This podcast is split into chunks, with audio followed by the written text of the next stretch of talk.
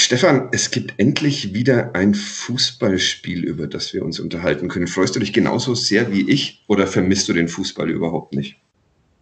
Ähm, nein, auf jeden Fall. Ich freue mich immer über Fußball zu sprechen. Äh, es liegt in der Natur der Sache eines äh, Sportjournalisten, Sportreporters. Aber klar, in der jetzigen Zeit äh, Erinnerungen aufleben lassen zu können, äh, das macht schon was mit mir. Erinner Erinnerungen aufleben lassen können, genau darum geht es. Äh, eine keine sonderlich originelle Idee, die wir hatten, aber wir haben eine neue Rubrik in diesem Podcast, der immer noch Kadepp heißt und einen ähm, Sponsoren hat, den ihr gewohnt seid. Kadepp wird nämlich präsentiert von der Website-Lösung Tushu. Und für all diejenigen unter euch, die über den Relaunch ihrer Website nachdenken, hat unser Partner eine spezielle Botschaft, denn mit Tushu geht so ein Relaunch zum Festpreis, umgesetzt von Profis und schon nach kurzer Zeit online. Mehr dazu auf tushu.de, also t-o-u-j-o-u.de De. Jetzt aber zu der neuen Rubrik. Wir wollen über historische Clubspiele sprechen, haben wir uns gedacht. Solange uns der richtige Fußball fehlt, der Gegenwartsfußball, schauen wir ein bisschen zurück und machen das in jedem Podcast, sprechen natürlich auch Aktuelles und sprechen diesmal über ein ganz besonderes Spiel und zwar aus der Saison 1992-93. Wir sprechen über eine Niederlage. Der Club verliert am 13. Spieltag beim FC Bayern München 0 zu 1. Und das Beste an der Sache ist, dass wir über dieses Spiel mit einem der Hauptdarsteller von damals sprechen können dürfen. Wir haben einen Gast in diesem Podcast und den hört ihr nach der Musik. Bis gleich. Kadepp, der Club-Podcast von nordbayern.de. Ja, wir haben uns natürlich äh, oder dem Gast offen gehalten, welches Spiel es sein soll. Wir begrüßen an dieser Stelle Rainer Zietsch, langjähriger Clubprofi, langjähriger Fußballprofi, Nachwuchsleistungszentrum, Leiter, Jugendtrainer, Nachwuchstrainer DFB, Nachwuchstrainer und aktuell bei Kickers Würzburg im Trainerstab mit dabei. Du, Rainer, herzlich willkommen an dieser Stelle. Hallo, an alle. Schön, dass du da bist.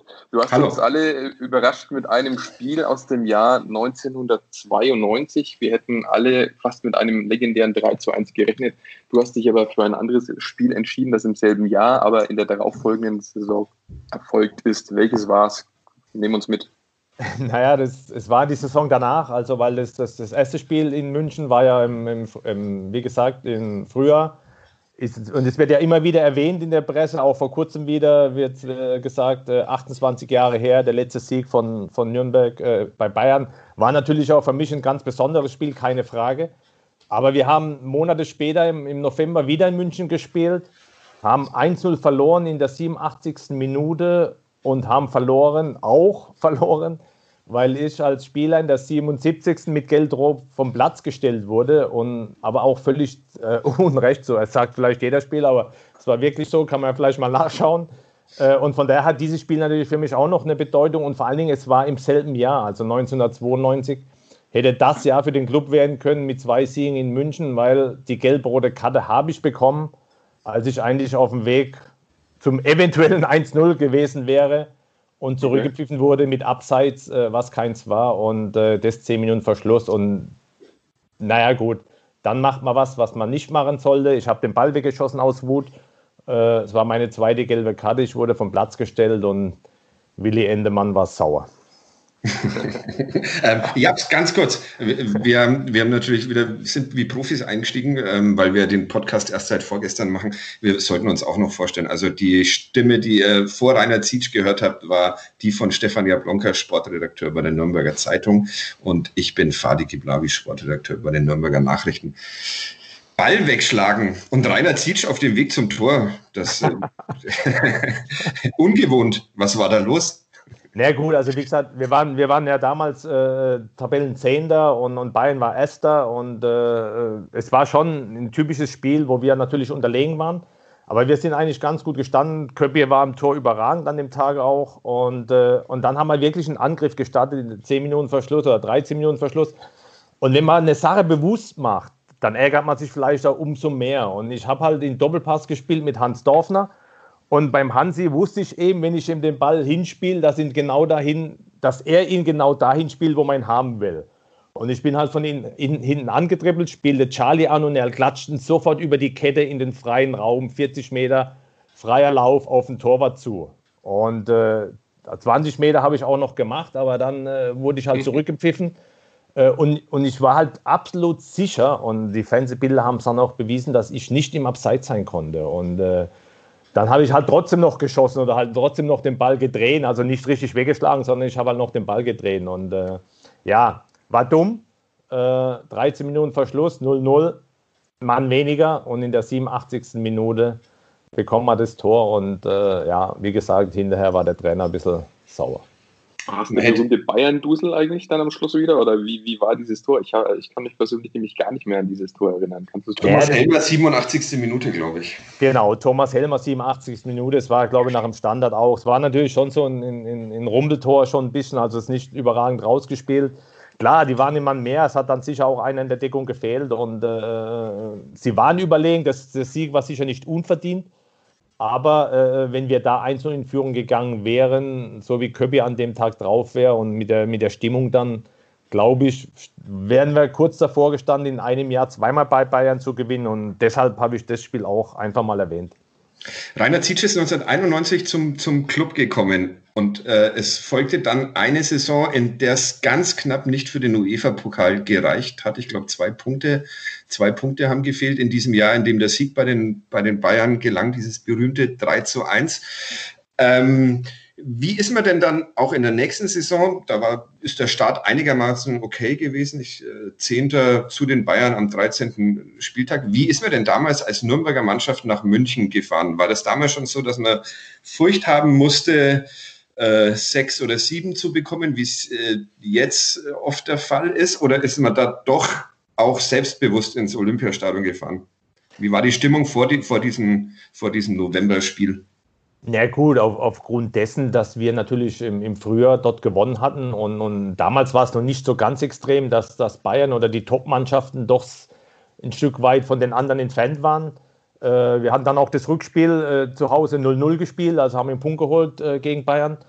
Und von daher waren das alles knappe Spiele zu der Zeit. Und äh, von daher sind wir da schon gewissermaßen mit Selbstvertrauen hingefahren. Auch wenn natürlich eine Änderung in der, oder Änderungen in der Mannschaft waren im Vergleich zur Vorsaison Sergio Zarade war ja nicht mehr bei uns, der war nur eine Saison bei uns, ist dann in Jahr nach Ancona gewechselt, nach äh, Italien und ist dann erst wiedergekommen nach dieser Saison. Und äh, haben ja jetzt alle gesehen wieder, äh, was er vor 28 Jahren da in München mit veranstaltet hat, um das Spiel zu gewinnen. Und so ein Spieler ist natürlich schwer zu ersetzen. Nichtsdestotrotz haben wir es natürlich probiert und, und, wie gesagt bis zum Ende oder lange offen gehalten. Aber äh, so ein Sergio hat uns gefehlt. Christian Wück wurde zwar auch eingewechselt dann noch in diesem Spiel, aber er hat nicht den gleichen Effekt als Monate davor. Es war ja ohnehin eigentlich, weil du es gerade ansprichst mit Sergio Zerrate, ich habe vorhin nochmal nachgelesen, eine, eigentlich eine sehr veränderte Mannschaft. Also ihr hattet ja auch noch abgeben müssen André Gohlke, Martin Wagner, äh, Günter Dreh, Hans-Jürgen Heidenreich, Uwe Weidemann, Rainer Wirsching, Joachim Filipkowski, alle die waren nicht mehr dabei, weil der Club damals natürlich hochgradigst verschuldet und äh, mit 22 Millionen, glaube ich, in der Kreide gestanden und äh, musste Geld erwirtschaften. Wie hast du das damals erlebt eigentlich? Ja gut, also die fünf Jahre, die ich als Profi beim Club gespielt habe, die war schon äh, sehr, sehr turbulent, das muss man einfach so sagen. Ich glaube, ich habe vier Präsidenten erlebt in fünf Jahren, das muss man sich mal vorstellen. äh, natürlich auch äh, fünf Trainer äh, und, und, und auch noch den einen oder anderen Manager, wovon der eine dann auch mal hinter Gitter saß. Also von daher, das war sicher eine turbulente Zeit und äh, ja, das war eigentlich nach jeder Saison so, dass ziemlich viele Änderungen in der Mannschaft waren. Auch damals, ich kann es jetzt nicht mehr genau nachvollziehen, ob Sergio gehen musste, aber bei ihm habe ich irgendwie so im Hinterkopf, dass es auch von ihm so ein bisschen äh, initiiert wurde, dass er unbedingt weg wollte, weil ich glaube, im Nachhinein wäre es für ihn sicher, wenn möglich gewesen wäre, natürlich besser gewesen, bei uns zu bleiben. Er ist ja nach einem Jahr wieder gekommen, wurde da nicht glücklich in Italien. Und äh, von daher, ja, war es schade, aber wie gesagt, es war eine sehr turbulente Zeit damals. Gerhard Vorg ist damals Präsident geworden, auch weil, weil diese enormen Schulden ans, ans Licht kamen. Wie haben Sie, wie, wie, wie hat die Mannschaft den wahrgenommen? Na gut, äh, der Herr Vorg äh, hat natürlich dann schon eine gewisse Berühmtheit erlangt, indem er äh, Willi Endenmann dann auch nach einem 2-0-Sieg gegen Bayern im, im im Dezember irgendwann entlassen hat. Also von daher äh, war er jetzt auch nicht so lang Präsident, dass man da so eine, eine super Beziehung zu ihm äh, aufbauen konnte. Er kam nicht aus dem Fußball und, und, von daher hatten wir schon eine gewisse Distanz zu ihm. Und äh, wir als Spieler haben uns da so, sowieso versucht, auf, auf unser Ding zu konzentrieren und, und von daher hatten wir eigentlich nicht so viele Berührungspunkte. Ich äh, will doch mal kurz die, die Mannschaftsaufstellung vorlesen, falls ich darf, Stefan. Äh, Köpke, Kurz, Friedmann, Wolf, Zietsch, Dorfner, Fengler, Oechler, Olivares, Eckstein, Weißenberger.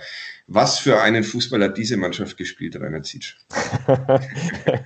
War das eine technisch überragende oder kam die dann doch über, eher über den Kampf zum Spiel? Na ja, gut, an dem, an, an diesem Tag ging sicher mehr über den Kampf. Wir waren sicher das Jahr davor fußballerisch ein bisschen besser aufgestellt, äh, haben da sicher schon einen fußballerischen Aderlass nach der Saison.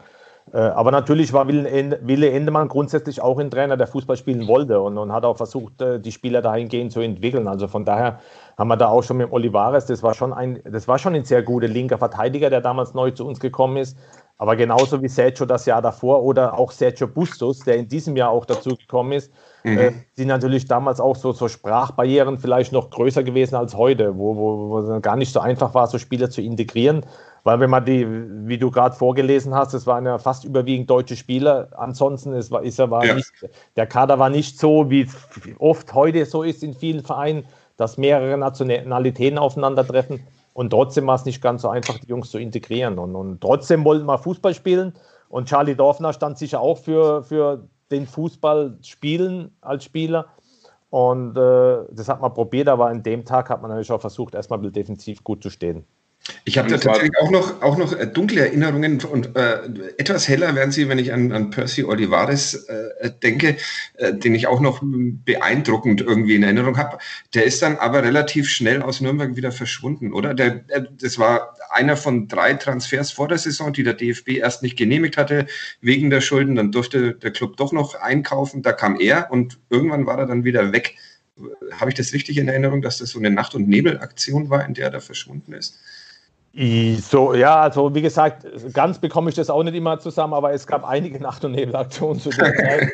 Und, und, Percy, Percy war sicher einer davon und, und, er war so auch echt ein super Typ, hat, hat echt toll in die Mannschaft gepasst und, und äh, aber wie gesagt, äh, zu der Zeit war schon eine gewisse Fluktuation im Kader da und äh, leider hat es halt dann immer wieder eingetroffen, der sich vielleicht, der vielleicht gerade angefangen hat, sich, sich einzuleben oder wohlzufühlen auch. Hm. Ich würde noch mal kurz zurückkommen zu dieser gelb-roten Karte. Ich habe auch in der Statistik gesehen, du hast in der ganzen Saison nur fünf gelbe Karten bekommen. Also ein Raubein-Image hast du dir mit Sicherheit nicht zugelegt in dieser Phase. Nein, also wie gesagt, es war wirklich äh, äh keine gelb-rote Karte äh, und, und, es kann jeder, der vielleicht den äh, Podcast hört, mal äh, das irgendwo googeln. Vielleicht findet, findet man das irgendwo, dass es definitiv kein Abseits war. Nein, also letztendlich äh, war ich sicher auch niemand, der, der immer äh, bewusst faul gespielt hat. Ich habe schon versucht, ohne faul zu spielen. Äh, und, und, und ja, wie gesagt, am Ende in, bin ich in 15 Profijahren, ich glaube, vier oder fünf Mal nur vom Platz geflogen insgesamt. Und, und das waren alles, also es waren überwiegend gelb-rote Karten, eine rote auch beim Club noch, aber da brauchen wir jetzt auch nicht drüber reden. Hans-Jürgen Weber hieß der Schiedsrichter damals. Äh, es gab noch keinen Videoassistenten, das war vielleicht der große Nachteil. Sonst wäre die Sache gut für den Club ausgegangen. Zumindest hätte man mich mal die, die, die Situation zu Ende spielen lassen. Ja, vielleicht hätte ich auch vorbeigeschossen, ich weiß nicht, aber es wäre zumindest allein. Wäre die Wahrscheinlichkeit groß gewesen? Nein, ich glaube nicht, weil der Ball sprang. Also der Ball sprang und, und wie gesagt, 30 äh, Meter vom Tor ungefähr. Also der Torwart kommt entgegen, ich hätte eigentlich nur lupfen müssen. Also es war eigentlich ich behaupte jetzt einfach mal, relativ einfach wäre es gewesen, aber ja, gut. Leider kam es nicht dazu. Einfach ist ja beim Club eigentlich gar nichts. Es ist dann vor allem relativ schwer geworden in dieser Saison. Noch äh, der Club war okay gestartet und irgendwann ging es dann direkt in den Abstiegskampf. Was ist da passiert, dass es nach einem ordentlichen Beginn in, dies, in der Saison plötzlich so so schwierig wurde, dass am letzten Spieltag ein Sieg gegen Saarbrücken her musste, um die Klasse zu halten. Naja gut, wir haben da schon nicht so einen äh, äh dicken Kader, äh, wo man ständig vielleicht äh, Spieler wechseln kann. Und, und auch wie gesagt, Sergio hat uns gefehlt. Es kam zwar mit Thomas Weißenberger auch ein, aus Österreich ein junger Spieler der versucht hat, die Lüge, Lüge zu schließen. Aber wir waren gerade vorne doch relativ dünn. Auch André Golge, ein sehr erfahrener Spieler, der uns das Jahr äh, oder im Sommer verlassen hat. Also von daher waren wir gerade in der Offensive nicht so, so, so breit aufgestellt und, und haben es da echt schwer getan. Und es kamen dann noch Verletzungen dazu. Zufälligerweise habe ich mich dann auch in dem Rückspiel gegen München in der Saison verletzt. Bei einem Luftzweikampf mit Olaf Thon äh, habe ich ein Compartment-Syndrom im Oberschenkel bekommen, wo ein Pferdekuss war, der, wo das Blut nicht abtransportiert wurde, wo ich dann auch operiert werden musste und dann für den Rest der Saison ausfiel. Also es kam dann auch einiges dazu, wie gesagt, aber das größte Problem war sicher, dass wir in der Offensive nicht so gut aufgestellt waren, um vielleicht eine problemlosere Saison zu spielen. Aber es war in der Tat komisch, weil wir waren die ersten 20 Spieltage eigentlich äh, fast immer so um den Platz 10, sogar bis auf 7 habe das mal hochgeschafft und dann ging es peu à peu runter bis 14 und am vorletzten Spieltag hat es der Club auf den 15. Äh, also runtergebracht und dann äh, mit dem letzten Spiel gerade noch gerettet. Das letzte Spiel war bestimmt auch ein sehr interessantes. Ja, es war auch, ich habe das leider, äh, wie gesagt, nur auf der Bank erlebt, also äh, nicht umgezogen, weil ich noch verletzt war. Und wir lagen 0-1 hinten, nach relativ kurzer Zeit im Spiel und mit einer Niederlage wären wir abgestiegen. Aber Gott sei Dank hat dann Egges und auch Reine Hintermeier das relativ schnell gedreht, dass wir geführt haben und Saarbrücken war schon abgestiegen. Und dann war es doch äh, zumindest die zweite Halbzeit eine sichere, äh, ein sicheres Spiel. Aber klar, äh, haben, haben, haben wir nach der Vorrunde auch nicht gedacht, dass es vielleicht so eng werden würde. Aber wie gesagt, äh, sicher immer ein paar mehrere Gründe, aber äh, es war sicher auch eine dünne Personaldecke in der Saison. Reini Hintermeier, natürlich noch die nächste überragende Geschichte aus dieser Saison. Der war, der war 37 Jahre, als er zurück auf den Platz musste. Eigentlich war die Karriere schon, schon beendet. Wie, wie war das damals, dass da plötzlich ein, ein Fußballoper mit euch auf dem, auf dem Platz rumstand? Naja, also Fußballoper ist schon ein bisschen despektierlich. mit, sieben, mit 37 okay. natürlich. Ist, ich zurück. natürlich ist nicht äh, üblich, mit 37 vielleicht noch auf, auf dem Platz zu stehen, aber als Libero oder als, oder als defensiver Mittelfeldspieler geht es schon. Und wenn er eine Erfahrung hat und einfach Bälle festmacht und, und die, den Ball nicht verliert, was ja schon sehr viel wert ist in der Mannschaft, die vielleicht äh, am Ende dann ein bisschen verunsichert war. Und es zeigt aber auch, auch, auch das zeigt unsere dünne Personaldecke und wir waren froh, dass Reini im Verein verfügbar war und, und, und dass, er, dass wir ihn einsetzen konnten und dass er natürlich dann in diesem Spiel auch noch das 2-1 macht. Das ist eine, eine Sensation, sensationelle Geschichte und hat uns natürlich alle gefreut auch. Er hatte damals acht Jahre Bundesliga-Pause, äh, Zwischenspiel Bundesligaspiel 99 und Bundesligaspiel 100, das dann übrigens auch im Rückspiel gegen die Bayern war, dieses Debüt von oder Comeback von Hintermeier. Okay, okay, das, das wusste ich jetzt nicht mehr. Zu diesem Spiel kann ich übrigens noch einwerfen. Es ist relativ einfach, Bildmaterial bei YouTube zu finden. ähm, das ist, Ran hat, glaube ich, diese fünf Minuten, diesen fünfminütigen Beitrag, äh, der ist online zu finden, wohingegen dieses 1 zu 0 oder 0 zu 1 in München konnte ich tatsächlich erstmal nicht auftreiben. Das hat wahrscheinlich Hans-Jürgen Weber löschen lassen, der Schiedsrichter, weil er wusste, dass er da eine Fehlentscheidung gemacht hat. Exakt. Ja, mit Sicherheit. Er hat, er hat auch so, so ein Grinsen in meinem Gesicht gehabt, der, der Herr Weber, das weiß ich noch. Und, und das war äh, unangenehm. Und nach dem Spiel war ich dann auch noch mit bei Bayern, äh, also bei ein kleines Interview mit, mit Willi Hettenmann zusammen. Äh, in München musste ich dann zusammen mit Willi hin und äh, naja, gut, es war, wie gesagt, alles deprimierend da an dem Tag dann. Wie war das denn, wenn Willi Entenmann geschimpft hat oder böse war? Musste man da Straftraining befürchten oder gab es da eine ordentliche Geldstrafe? Nein, okay. grundsätzlich schon, aber er hat ja dann auch gesehen, dass ich nicht im Abseits war. Von daher kann er, konnte das zumindest ein bisschen verstehen, auch wenn es natürlich die Regel gibt, äh, Ball wegschlagen oder Geld wegen Ball wegschlagen oder wegen Meckern, das geht einfach nicht, dann gibt es die übliche Geldstrafe. Aber er hat ja wirklich in der Aufzeichnung gesehen, dass das also wirklich die zweite gelbe Karte nicht gerechtfertigt war. Trotzdem hat er natürlich äh, gesagt, es darf nicht passieren. Und, und, und aber intern war er dann doch zahmer, als er es extern war an dem Tag. Weil wir ohnehin gerade auch bei Willi Entmann sind. Ich habe in einem Interview mal von dir gelesen, dass, dass das auch ein Grund war oder vielleicht ein Trainer, der dich geprägt hat. War es denn auch ein Grund für dich, irgendwann mal zu sagen, okay, ich war jetzt Fußballprofi und ich will im Fußball bleiben, möchte Trainer werden? Definitiv. Also Willi Innmann hat mich schon geprägt als, als, als äh, Spieler, auch als, äh, ja, vielleicht auch hinführend als Trainer, weil er war der erste Co-Trainer, als ich damals zum VfB Stuttgart gekommen bin, war er Co-Trainer. wir haben damals einen 18-Mann-Kader und, und, und auch damals haben sich ja die Co-Trainer dann schon so ein bisschen um die, die Spieler, die vielleicht Nummer 13, 14, 15 waren, mehr gekümmert und Willi hat sich damals um uns jungen Spieler eben gekümmert äh, und hat uns schon auch seine Einstellung versucht zu vermitteln und hat uns damals schon immer das Gefühl gegeben, äh, als Trainer will er für alle Spieler da sein und er will eigentlich jeden Spieler versuchen besser zu machen, auch wenn er auch nur elf aufstellen konnte. Und das hat mich eigentlich schon geprägt, auch äh, in den Jahren danach und dann, wo ich auch selbst Trainer wurde, dass ich eigentlich schon das, das Denken habe, wenn ich eine Mannschaft trainiere, will, versuche ich schon mit allen Spielern, dass sie sich entwickeln. Natürlich äh, äh, werden immer zwei, drei sein, die das vielleicht anders sehen oder drei, vier. Aber äh, das Ziel sollte schon sein, als Trainer vielleicht jetzt ziemlich lang oder lange Zeit zu vergehen, wenn man eine Mannschaft betreut, wo die Spieler eigentlich nicht wissen, auf wen steht der Trainer eigentlich. Also, dass, dass man wirklich den Spielern das Gefühl gibt, wir wollen euch alle entwickeln. Eigentlich ist mir egal, wer spielt, ich will gewinnen. Äh, aber es hat jeder die Chance zu gewinnen. Und, und da war Willi sicher einer, der das extrem vorgelebt hat. Und von daher hat er mich da schon mitgeprägt, definitiv. Sehr hast bis, ja. Ja, nee, ich bin immer noch, ich bin immer noch in, auf diesem Sie hängen geblieben. Dabei haben wir kurz vor diesem Podcast beschlossen, dass wir duzen, aber das, äh, ich versuch's, ich versuch's durchzubringen. Du hast, du hast Willi Entenmann in Nürnberg nochmal getroffen, nämlich dann äh, 96. Da ist der Club, oder ist das richtig? Da ist der Club in die Regionalliga abgestiegen. Es war deine letzte Saison beim Club. Ja. Ehe du nach Fürth gegangen bist und Willi Entenmann kam kurz vor Ende der Saison und hat Hermann Gerland ähm, abgelöst als, als Trainer. Das ist, also, nur das wollte ich nochmal so diese, Hast, hast du die Zeit in Nürnberg eigentlich genießen können? Also das erste Jahr lief, lief relativ gut, dann kam 94 der Bundesliga-Abstieg, dann kamen zwei Jahre in der zweiten Liga, die auch nicht so wirklich prickelnd liefen mit dem Regionalliga-Abstieg. Eigentlich musst du doch musst du doch heilfroh gewesen sein, als du diesen Verein 96 dann nach in Richtung Fürth verlassen durftest, oder? Nein, definitiv nicht. Also, ja, also ich habe es wirklich genossen, äh, für den Club zu spielen. Äh, lebe ja immer noch in Nürnberg, also von daher äh, wurde ja Nürnberg. Ja, wundert mich, wundert mich nach dieser Zeit, dass man da nicht denkt, oh Gott, ich muss hier raus.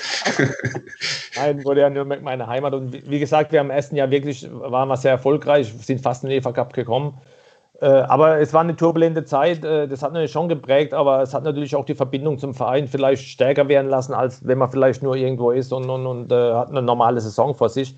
Es war auch damals schon als Spieler immer besonders, äh, in dem Stadion aufzulaufen für die Fans, äh, so wie es ja heute noch so ist. Und, und, und das, das, genießt man schon als Spieler, definitiv. Und, und von daher war das für mich trotzdem eine besondere Zeit. Wir hätten definitiv erfolgreicher sein können, wenn nicht so viele Wechsel in der Mannschaft gewesen wären, weil man wirklich teilweise Top-Spieler da hatten, aber halt immer nur vereinzelt. Wir haben es selten geschafft, mal eine ganze Saison äh, Top-Spieler zu haben. Und wie gesagt, wir haben in den fünf Jahren, da ich jetzt da Profi beim Club war, hatte ich fünf Trainer. Äh, und äh, es war halt ziemlich äh, viele Wechsel und das, das nützt, äh, das, das kommt, da ist halt schwierig, eine gewisse Kontinuität oder Qualität aufzubauen. Hast du dir Sorgen gemacht um den Verein 96 und hättest du, hättest du erwartet, dass du äh, zehn Jahre später, 2006, bist du zurückgekommen, einen wieder einigermaßen funktionierenden Verein vorfindest? Oder war das die größere Überraschung, dass der, der Club das alles so überstanden hat und doch wieder nach oben gekommen ist? Naja, so wirklich Sorgen habe ich mich um, mir um den Club nicht wirklich gemacht, wenn ich ganz ehrlich bin, weil, weil man weiß einfach, was er für eine Strahlkraft hier hat, was der Club den, für viele Leute und Menschen hier bedeutet. Also von daher habe ich eigentlich immer gehofft, äh, hoffentlich kommen irgendwann mal äh, Verantwortliche, die einfach das vielleicht nicht machen, um, um, um, um selbst sich wichtig zu nehmen oder, oder sich irgendwo äh, ja, für ihr eigenes Ego, sondern wirklich für den Verein mal wieder, weil Potenzial ist da definitiv da, um, um da auf Dauer äh, in Spitzenverein oder Spitzenverein, zumindest in der ersten Liga ein Verein zu sein. Und, und das war eigentlich meine Hoffnung, dass vielleicht irgendwann mal jemand kommt und, und sagt, komm, Jetzt vergessen wir das mal alles, was die letzten fünf, sechs Jahre war. Äh, wir versuchen jetzt mal ein Team aufzubauen, das sich wirklich um die Entwicklung des Vereins kümmert. Und äh, von daher war das eigentlich mehr die Hoffnung, als dass ich Angst hatte, dass der Verein vielleicht komplett untergeht. Du warst dann lange da, du hast beim ersten FC Nürnberg auch im Nachwuchsleistungszentrum äh, verantwortlich gezeichnet. Äh, bist wann genau nochmal gegangen und wie, wie ging es danach weiter? 2016, das weiß ich. Habe ich gegoogelt. ja. Kann man googeln, Japs. Ja, hervorragend. Die neuere, die neuere Sachen kann man alles googeln. Ja. Ich war, Nach zehn Jahren war das dann, ne? Genau. Zehn Jahre, ja. Martin Bader hat mich 2006 äh, da zum äh, 1. FC Nürnberg geholt, zuerst als U17-Trainer oder vorher war ich U17-Trainer zwei Jahre. Ab 2006 äh, sollte ich dann das, die Verantwortung zusammen mit Dieter Nüssung vom NLZ aufbauen. Das haben wir zehn Jahre gemacht und, und ab 2016 oder 2015 kam ja dann äh, Andi Bornemann äh, und, und der hatte halt einfach eine andere Idee dann und uns hat nicht so wirklich gepasst und, und da hat man sich getrennt äh, 2016 und äh, es hat mir auch die Möglichkeit gegeben, noch den Fußballlehrer zu machen, den ich noch immer machen wollte, dass ich da auch die höchste Ausbildung bei den Trainern habe. Und, und das ist ein bisschen, bei, als ich das NLZ leitete, war das nicht ganz so einfach und das habe ich dann danach gemacht. Und jetzt kam auch relativ schnell Christian Würg, nachdem ich beim Club aufgehört habe und hat mich gefragt, ob ich Interesse hätte, äh, bei dem DFB in sein, sein Trainerteam mitzugehen, um einfach da mit äh, den Jahrgängen immer zwei, drei Jahre mitzugehen, um die zu entwickeln. Und, und das habe ich dann seither schon seit 2016 angefangen gleich. Und das macht mir richtig viel Spaß. Wir waren jetzt von bei einer EM, bei einer WM in Indien 2017. Und leiden jetzt zwar genauso drunter unter mhm. Corona wie alle, weil unsere EM dieses Jahr in Estland abgesagt wurde, die jetzt im Mai gewesen wäre, falls wir uns im März qualifiziert hätten in, in Österreich. Genau. Aber okay, ist leider so diese Vorbereitungslehrgänge äh, und diese Vorbereitungs- äh, oder Qualifikationsturniere hätten jetzt alle angestanden. Das, ähm, ja, hast du gerade angesprochen. Ähm, du bleibst bei dem Jahrgang noch dabei oder wie geht es im, kommenden Jahr dann weiter? Nein, Christian, ist, ist, ist äh, beim DFB machen sie es immer so, dass die Trainer drei Jahre mit ihrem Jahrgang mitgehen und dann wieder von vorne anfangen. Und, und das war jetzt bei dem Jahrgang so, äh, das war, ist der Jahrgang 2003, also der aktuelle U17-Jahrgang. Und Christian fängt jetzt zur neuen Saison wieder in der U15 an äh, und geht wieder drei Jahre mit dem Jahrgang 2006 geboren mit, um die eventuell in drei Jahren zur, WM, äh, zur EM zu führen. Ja, und, und da muss man jetzt sehen, ob das Team so zusammenbleibt. Das hängt natürlich jetzt im Moment alles ein äh, bisschen in der Luft, weil viele aufgrund Corona auch nicht, nicht so wirklich wissen, was, wie geht es weiter, wie geht es im Fußball allgemein weiter, wie geht es bei einem persönlich weiter. Grundsätzlich hat es viel oder macht es richtig viel Spaß, äh, diese Arbeit und ist sehr interessant. Äh, aber man muss jetzt einfach mal sehen, was ab Sommer vielleicht dann auch äh, beruflich bei mir kommt. Wie sieht die denn aus, diese, diese Arbeit? Also ihr trefft euch dann immer zu Lehrgängen oder zu Testspielen und kommt nur da zusammen und in der Zwischenzeit macht jeder so sein eigenes Ding? Oder wie, wie hat man sich das vorzustellen? Ja, un ungefähr so. Also ja. beim DFB sind aktuell nur die, die Cheftrainer festangestellt. Also Christian Würg ist dann da festangestellt für den Jahrgang. Und das ganze Team, es sind noch zwei weitere Trainer mit im Boot, es sind Athletiktrainer mit im Boot. Wir treffen uns immer nur zu den Lehrgängen und versuchen natürlich jetzt die, die jetzt noch die Trainer sind, äh, natürlich den Kader äh, mit Spielsichtigungen während der Zeit immer mal wieder Spiele anzuschauen, um die Spieler anzuschauen, Kontakt zu halten zu den Spielern. Also wir haben da angefangen, dass, dass wir uns immer einteilen, dass die Trainer sich unterschiedliche Anzahl von Spielern auch betreuen während der Zeit, wo wir nicht zusammen sind. Und äh, das sind, wie gesagt, unterschiedliche Anzahl der Tage, wie oft es ist. Bei einer U17, wenn eine EM ist, könnte es auch mal über 100 Tage sein, wo man dann für den DFB unterwegs ist. Bei einer U15, wenn es jetzt wieder losgehen würde, da ist eher weniger, da sind so 50, 60 Tage maximal, äh, wo man sich dann äh, damit beschäftigt. Also Rainer Zietsch hat öfter dann auch mal beim, beim Club vorbeigeschaut, wahrscheinlich bei der, bei der U17, um, um Bundesliga zu gucken, oder? Ja, das habe ich natürlich genutzt, die Möglichkeit, um, um, um da einfach auch äh, potenzielle Spieler für uns in dem Jahr äh, zu, zu sichten. Und deshalb äh, habe ich das schon versucht zu nutzen, ja. Was ist so der Eindruck des Ex-NLZ-Chefs vom, vom gegenwärtigen NLZ beim ersten FC Nürnberg? Ja gut, also ich hoffe jetzt, dass mit Michael Wiesinger äh, schon, oder ich, ich weiß, dass mit Michael Wiesinger der richtige Mann am richtigen Ort ist. Und ich hoffe einfach, dass es wieder dahin geht, äh, wo ich glaube, wir damals waren, als, als, als äh, leider halt dann Andi Bornemann eine andere Idee hatte.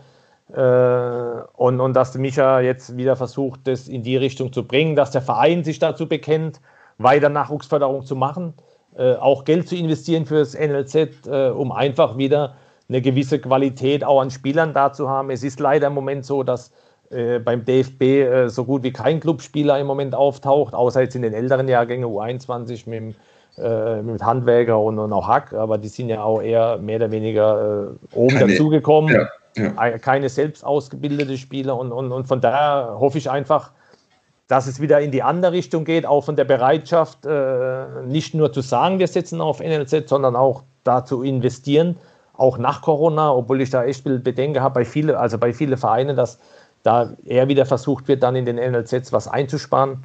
Ich hoffe, wie gesagt, dass beim Club das nicht der Fall ist und dass man wirklich sagt, der Club, der braucht ein gutes NLZ, der, der hat die Möglichkeit, darüber Spieler zu generieren für die erste Mannschaft. Da bin ich absolut überzeugt davon, dass das ein Weg sein kann und auch sollte, um da einfach äh, ja, auch Spieler zu haben, die dann wirklich oben im Kader sind.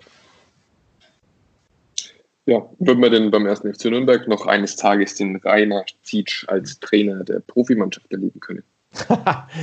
wer weiß, wer weiß. Also äh, natürlich kann ich. Zutrauen wäre da, oder? Ich habe keine Glaskugel zuzutrauen äh, oder zutrauen wird man sich das natürlich, äh, sonst hätte ich das nicht gemacht, die Trainerkarriere. Aber wie gesagt, ich habe jetzt die letzten Jahre sicher viele Erfahrungen gesammelt in vielen Bereichen, ob jetzt als äh, NLZ-Leitung eben oder auch als Trainer. Und, und, von daher, der Fußball, das ist mein Leben, das ist einfach so, da fühle ich mich wohl, da kenne ich mich aus. Äh, von daher glaube ich schon, dass ich äh, Vereinen in, in mehreren Bereichen unterstützen kann oder auch helfen kann. Äh, wie gesagt, was kommt, ich weiß es ehrlich gesagt nicht. Äh, es sollte auf jeden Fall was sein, wo, wo man richtig Lust drauf hat, wo beide Seiten Lust drauf haben. Und, und äh, ich hoffe halt wirklich, dass, dass die Vereine diese Talentförderung weiter betreiben, die sie mit den NLZs angefangen haben weil die letzten drei, vier Jahre haben sie trotz erhöhter Fernsehgelder eher versucht, wieder in den NLZs viele Vereine einzusparen und das ist für mich absolut der falsche Weg. Und es ist doch schön, wenn man sieht, wie jetzt in, in Lukasmühl, in, in, äh, in Padieras oder, oder solche Spieler dann einfach oben sind und, und, und oder dass sie Fußball-Bundesliga-Spieler wurden, nachhaltig sich dort äh, halten können oder alle, die da jetzt schon gegangen sind. Und das, da wurde es in den letzten Jahren doch relativ wenig, leider. Und da hoffe ich einfach, dass der, der, der Michi äh, das jetzt wieder in die richtige Reihe mit seinen Mitarbeitern hinkriegt. Und äh, da muss man mal abwarten. Aber du persönlich würdest schon lieber im Erwachsenenbereich als Cheftrainer arbeiten, wenn ich das richtig verstehe, oder? Ja gut, äh, das ist sicher eine Option. Natürlich würde mich das jetzt schon mal sehr reizen. Andererseits bin ich da relativ offen. Ich weiß auch, dass ich jetzt äh, in einem Alter bin, äh, wo jetzt nicht sofort kommt, äh, wenn irgendwo ein Trainer entlassen wird, wir holen den Siege. Äh, dafür habe ich es jetzt eigentlich fast zu spät angefangen, Trainer. Nichtsdestotrotz habe ich jetzt auch mit der, mit der Erfahrung noch in der dritten Liga, äh, in jeder Liga gearbeitet. Also von daher äh, zutrauen würde man das auf jeden Fall. Aber ich, ich, ich, ich könnte mir auch gut vorstellen, in dem Trainerteam zu arbeiten als Co-Trainer. Äh, das habe, erlebe ich jetzt einfach beim DFB, dass das äh, auch richtig Spaß gemacht hat, auch in Würzburg, wo man sagt, man kann auch als Team sehr, sehr individuell und mit den Spielern arbeiten. Und, und das, das macht mir einfach Spaß, mit Spielern zu arbeiten oder Spieler zu entwickeln. Damals als NLZ-Leiter hat man es halt einfach mehr mit Gesprächen gemacht. Jetzt äh, passiert es mehr auf dem Feld. Also das will will ich auf jeden Fall machen, wie gesagt, ob als Co., als Cheftrainer. Aber schon eher im älteren Bereich, also sprich U19 aufwärts, wäre für mich vom Altersbereich schon was, wo mir mehr reizen würde als der jüngere Bereich, das sicher, ja. Wie kommt man denn da rein? Also äh, hat man da, schreibt man Initiativbewerbungen, wann immer irgendwo jemand entlassen wird, hat man einen Berater, der für einen wirbt oder muss man einfach abwarten und hoffen, dass mal ein Drittligist, ein Zweitligist sagt, lass uns mal mit Rainer Zietsch probieren? Ja gut, das, äh, das, macht jeder wahrscheinlich anders, aber ich denke schon, dass, dass, dass viele mit Berater arbeiten. Das mache ich jetzt bisher noch nicht so in der Form. Natürlich versuche ich mein Netzwerk zu nutzen, äh, das ich mir jetzt über die ganzen Jahre aufgebaut habe.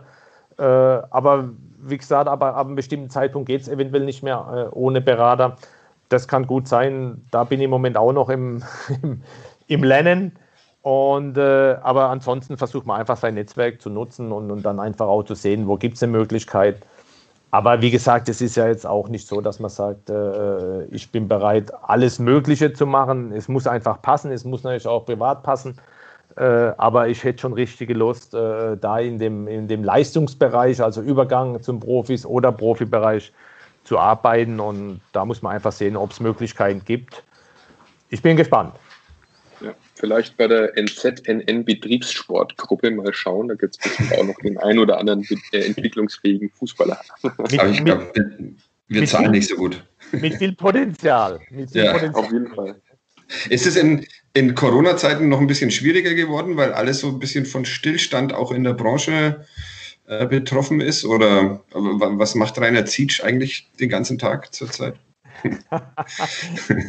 Außer mit uns sprechen. Er, er spielt Fußball, Tennis im Garten mit seinen Jungs und ärgert sich, wenn er jetzt schon gegen die verliert. Also, kein schönes Ostern.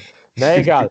Äh, natürlich ist die Corona-Zeit im Moment für alle in, in, nicht, nicht einfach, äh, weil es einfach auch keine Erfahrungen mitgibt. Der Fußball steht im Moment still. Natürlich auch die Planung. Auch bei uns in Würzburg äh, sind die Planungen im Moment eher ein bisschen auf Eis gelegt. Also es ist ja nicht so, äh, dass man, dass ich jetzt, äh, vielleicht mache ich ja auch in Würzburg weiter. Das muss man ja einfach mal absehen, wie, wie da alle die Entwicklung weitergeht, wie da die Ideen sind für die nächste Saison. Aber, aber klar, im Moment passiert sehr relativ wenig, weil alles nur über Telefon geht. Äh, auch bei uns, die Betreuung unserer Mannschaft in Würzburg lief jetzt ähnlich oder läuft immer noch so, wie sie der Club bis, bis Montag gemacht hat, die ja jetzt in kleinen Gruppen, Gruppen trainieren. Wir trainieren noch nicht in kleinen Gruppen, wir, wir arbeiten immer noch über, über, über Laptop und über Telefon mit unseren Spielern. Und dadurch ist natürlich eine Planung oder allgemein die Planung für alle im Fußball nicht ganz so einfach. Die Kaderplanung ist nicht einfach, man kann keine Spiele anschauen.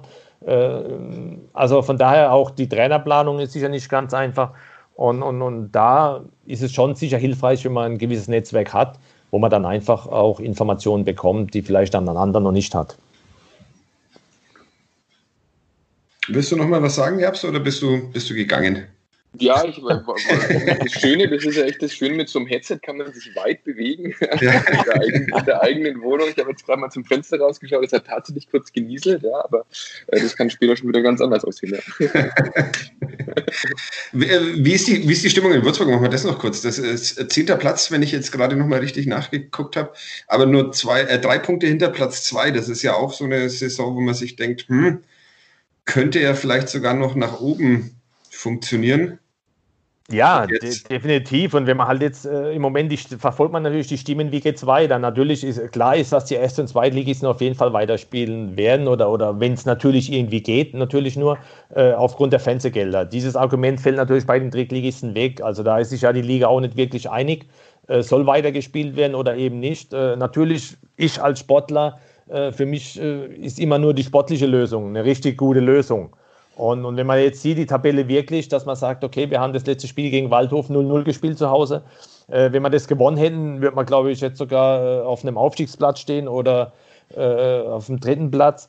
Und, und wenn jetzt vielleicht irgendwann alle dazu kommen, es wird gewertet und man nimmt die ersten drei, die steigen auf, das wäre natürlich, wäre natürlich dann echt extrem bitter. Und, und, und deshalb hoffe ich natürlich auch, dass wir weiterspielen.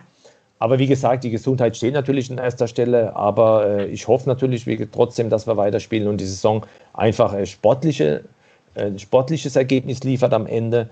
Und, und auf das warten wir jetzt alle. Ähm, ich jetzt nächste Woche soll es ja nochmal eine Sitzung geben, sowohl von der Politik, auch bezüglich erste, zweite Liga, aber auch dann Richtung dritte Liga. Im Moment gibt es die Idee, dass wir so am 10., 15. Mai anfangen würden. Und es gibt Idee oder, oder es gibt anscheinend den Plan, dass dann bis Ende Juni auch die Saison zu Ende wäre, weil ja auch alle Verträge von den Spielern bis Ende laufen. Und äh, ich würde mich sehr freuen, wenn das so kommen würde, ja. Dann wünschen wir Rainer Zietsch mal Glück, dass es so kommt. Pech hat er ja damals schon 1992 Ja. gehabt. Es war kein, es war kein Abseits, das halten Ich glaube, wir, es war kein Abseits, das oder? halten wir fest. Nee, das war kein Abseits. Nee, auf Also, keinen Fall. Ohne, ohne, ohne nachzuforschen, ohne zu beweisen, glaubt ihr mir das jetzt einfach? das sofort, Ist auf jeden. Fall. Das Ich suche, ich suche jetzt dann weiter nach Videomaterial. Ich setze mich jetzt nochmal bei YouTube hin und Genau. wenn ich es gefunden habe, mache ich einen Screenshot und den posten wir Ja, auf bitte, bitte. Ich, ich bin definitiv noch in der eigenen Hälfte, als Charlie den Ball spielt. Ja, gut. Ähm, äh, von mir aus werden wir fertig. Wenn ihr beide noch irgendwas Herzerwärmendes sagen wollt oder Wunderbar, haben wir alles abgearbeitet? Sehr alles schön. bestens. Wunderbar. Dann bedanken wir uns bei Rainer Zietsch.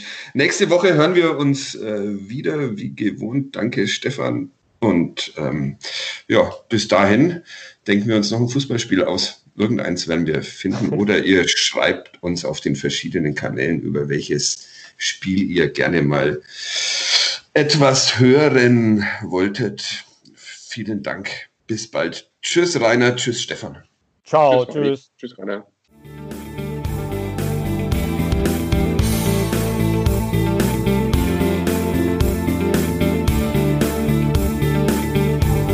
Mehr bei uns im Netz auf nordbayern.de